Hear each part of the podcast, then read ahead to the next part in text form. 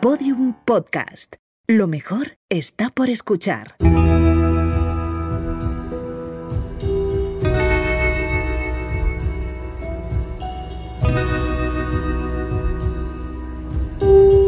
Cuentos Cabrones. Una serie original de Podium Podcast.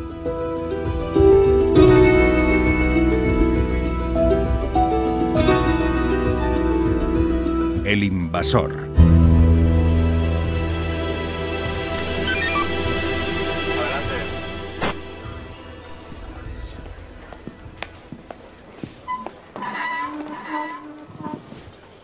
Entonces, reconoce los hechos.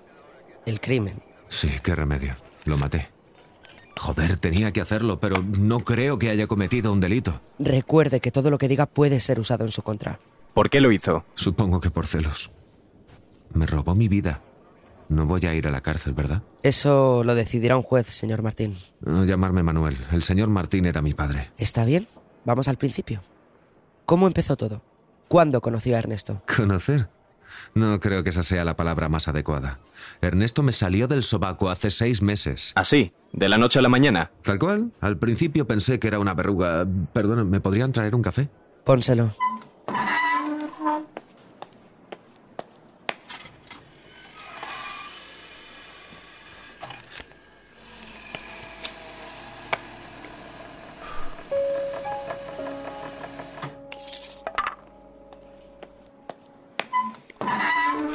La nueva cabeza apareció de un día para otro. Me levanté una mañana y tenía un extraño cabezón colgando de la axila. Me agobié un poco, la verdad. Era muy grande, incluso pensé que podía ser un tumor. ¿Cómo descubrió que era una persona? ¿Persona? No, no era una persona, era una puta cabeza. Responda a la pregunta. Porque me habló, joder, me di un susto de cojones. ¿Qué le dijo? Se metió conmigo. Me dijo que tenía pinta de empanado, o que era gilipollas, o que había hecho algo mal. Siempre me hablaba para decirme mierdas así. Cuando lo descubrí me dio, no sé, vergüenza. Supongo que fue vergüenza. ¿Qué clase de modelo parecería con un cabezón extra por las pasarelas? De todas formas, conseguí esconderlo cuatro días sin que nadie se inmutase. ¿Cómo? No tengo muchos amigos. Al final fue mi madre quien lo descubrió. Cada domingo voy a comer a su casa y a mitad del segundo plato y sin previo aviso, la criatura habló. Pidió comida, ¿se lo puede creer? Mi madre está un poco demente, así que contestó con naturalidad. No parecía sorprendida. De hecho, le gustó que tuviese saque la cabeza. Yo siempre he sido de comer poco y mi madre de cocinar mucho. Le preguntó su nombre y empezaron a charlar. Joder, se hicieron amigos. ¿Le disgustó que a su madre le cayese bien? No, en aquel momento no. De hecho, en esas primeras semanas nos llevábamos bien. Ernesto hablaba muy bien, era listo, culto, un excelente orador, algo que siempre se me ha dado mal. Con el tiempo me acostumbré y resultó ser un agradable compañero, al menos al principio. La primera vez que demostró su utilidad fue en una visita al banco. Estaba pidiendo una hipoteca y se estaban descojonando de mí cuando Ernesto intervino. La cajera se quedó loca con mi protuberancia parlanchina. Ernesto soltó una chapa que yo no entendí y después de muchos datos y palabras raras le pidió una cita a la idiota del banco. Joder, el muy cabrón consiguió la hipoteca, pero tuve que llevarle a cenar y estar diez minutos subida a una silla mientras se despedían. Ya, entiendo. ¿Por qué cree que le apareció Ernesto? Nunca se lo pregunté. Mi madre siempre decía, da gracias a Dios por todo lo que venga gratis. Así que, bueno, seguí esa idea. ¿Y cómo lo gestionó en su trabajo? En el trabajo no me fue difícil ocultarlo, al menos al principio. Le puse mis gafas de sol negras, le afeité a contrapelo y nadie se dio cuenta. Pero las burradas que soltaba las chicas por los pasillos fueron motivo suficiente para que me echaran y me pusieran varias denuncias de acoso. Esas denuncias las tenemos aquí. Son contra usted, señor Martín. No están a nombre de Ernesto. Como todo lo malo que hacía. Llevaba años trabajando en esa agencia de modelos y nunca había hecho ni dicho nada a nadie. En fin, ya poco puedo hacer. Me despidieron. ¿Lo mató por eso? ¿Por perder el trabajo por su culpa? ¿Qué va? Entonces incluso me caía bien. No era consciente de lo que estaba pasando. Incluso me dejó de importar mi aspecto con una cabeza colgando del sobaco. Lo que más me irritaba es que todos los mutantes de la ciudad se acercaban a hablar conmigo. Una vieja encorvada que me encontré en el mercado se empeñó en enseñarme su tercera teta. Fue muy desagradable. Este tipo de cosas comenzaron a sucederme con mucha naturalidad y frecuencia. ¿Cuándo empezaron a torcerse las cosas? No, no hay un momento exacto. Supongo que fue poco a poco. Ernesto comenzó a humillarme y a eclipsarme. Yo nunca he tenido un carácter excesivamente fuerte, él se dio cuenta y empezó a aprovecharse de mí. ¿Cómo? En aquel momento estaba sin trabajo y no sabía qué hacer. Ni siquiera terminé la EGB y estaba deprimido. Ahí fue cuando Ernesto aprovechó su oportunidad. En una tarde falsificó mi expediente y con su labia encontró trabajo en el puto banco. Para ese momento salía con la estúpida que se reía de mí, gastaba a espuertas mis ahorros, mi madre lo adoraba por su apetito y en general ya caía mejor que yo a todo mi entorno. ¿Cómo se sentía usted? ¿Cómo se sentiría usted? Venga, no me jodas. Mal, me sentía mal. La gente me llamaba al móvil para hablar con él y la depresión se me hizo bola. En esos momentos solo quería estar tirado en la cama, pero Ernesto, dando la razón al psicólogo, me obligaba a salir. Iba con él a su trabajo, al cine con su novia. Lo peor es que tenía que ponerme de pie para que él pudiese ver. Pronto me di cuenta de que nadie me hablaba, que no tenía vida y que la cabeza se había adueñado de mí. Era el portador de la cabeza, ¿entiendes? Estaba desesperado. Y decidió matarlo. No. Primero pensé en suicidarme. Estaba muy deprimido y la idea de quitarme la vida estuvo rondando un tiempo. Pero joder, me daba pánico.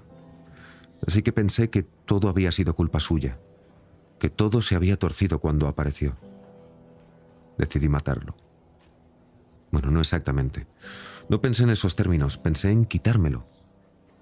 No me importaba que viviese, pero no quería que lo hiciese a mi costa. Lo odiaba. Lo consideraba responsable de sus errores. ¿Errores? ¿De qué cojones hablas? No eran mis errores. Había perdido el trabajo por su culpa. Disculpe a mi compañero. ¿Nos puede contar lo que sucedió la mañana del 16 de abril? Hmm, Aquel día me levanté angustiado. Con mucha ansiedad. Ernesto me estuvo jodiendo toda la mañana.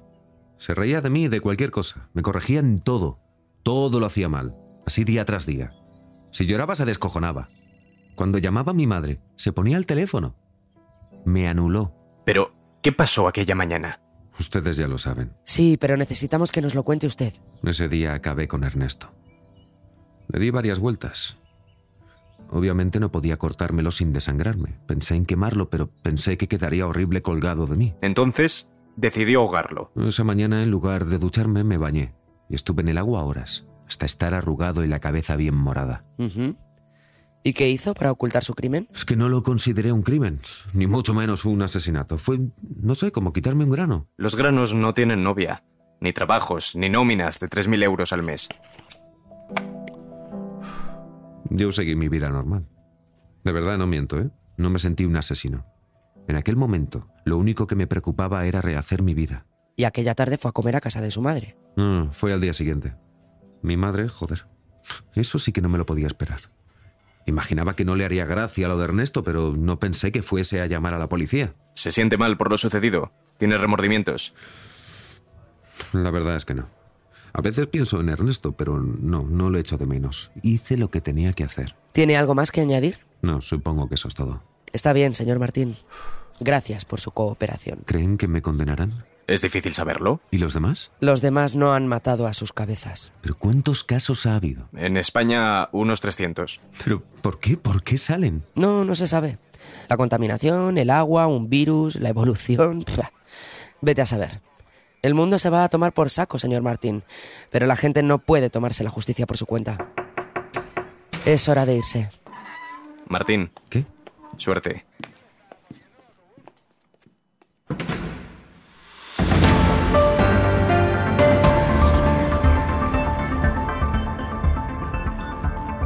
Tenemos noticia de última hora. Manuel Martín ha sido condenado en el polémico asesinato de Ernesto Martín.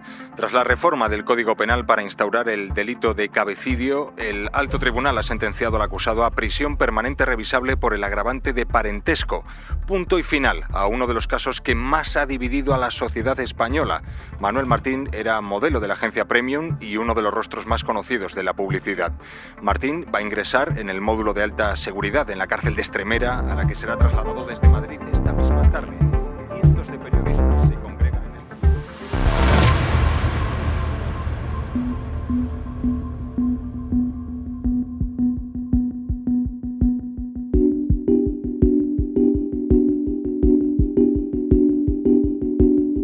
Cuentos Cabrones es una colección de Podium Podcast. Protagonistas: Jorge Sánchez, Ana Alonso y Jesús Blanquiño. Guión: Alfonso Cardenal. Dirección: Ana Alonso y Alfonso Cardenal. Realización sonora: Elizabeth Boa.